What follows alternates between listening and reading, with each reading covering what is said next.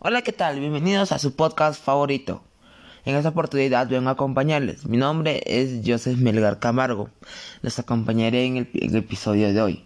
En este episodio hablaremos sobre una lectura muy bonita llamada La oveja negra y escrita por el gran autor José Antonio Gallazo.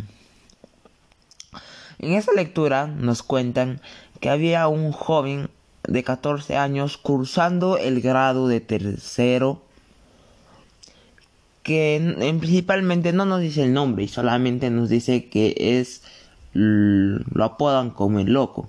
¿Por qué dirán ustedes? No es un ejemplo de que había una vez a una profesora de inglés que su tamaño era demasiadamente grande, en lo cual que él agarró un letrero y le pegó en la espalda diciendo que se vendía lotes y llevando a que le llevasen a la dirección y a los padres y desde, y desde esa vez la apodan loco. Pero hay una historia en particular donde lo, lo apodan de mejor manera que se, que, se, que se trata de un paseo que van a Chaclacayo. Usted y eh, la historia se desarrolla diciéndonos que se despertó desde muy temprano ya para ir al bus. Se vistió, comió y se fue para el micro. Con un dato importante de que el micro era de su casa al colegio 40 minutos. Ya llegando a los micros, el loco se subió y llegaron a Chaclacayo. Era un lugar muy bonito según nos dice la lectura. Entonces había una montaña. Esa montaña era enorme. En lo cual el loco se le ocurrió hacer una competencia para ver quién llega primero a la cima trepando. Lo cual los profesores no querían ya que se podrían hacer mucho daño. Así que ellos con tanta insistencia eh, lograron su objetivo subiendo la montaña.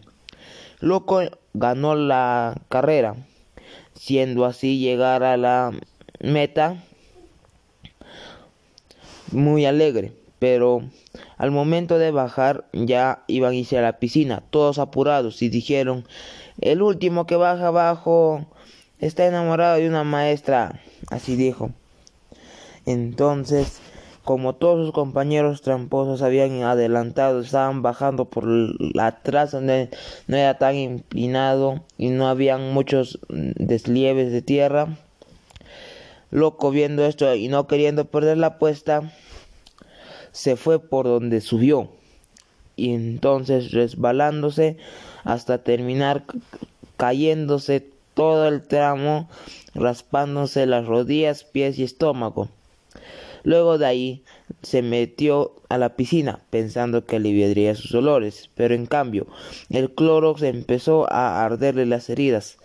Así, viendo, viendo su fastidio, la directora le mandó a que le curaran las heridas.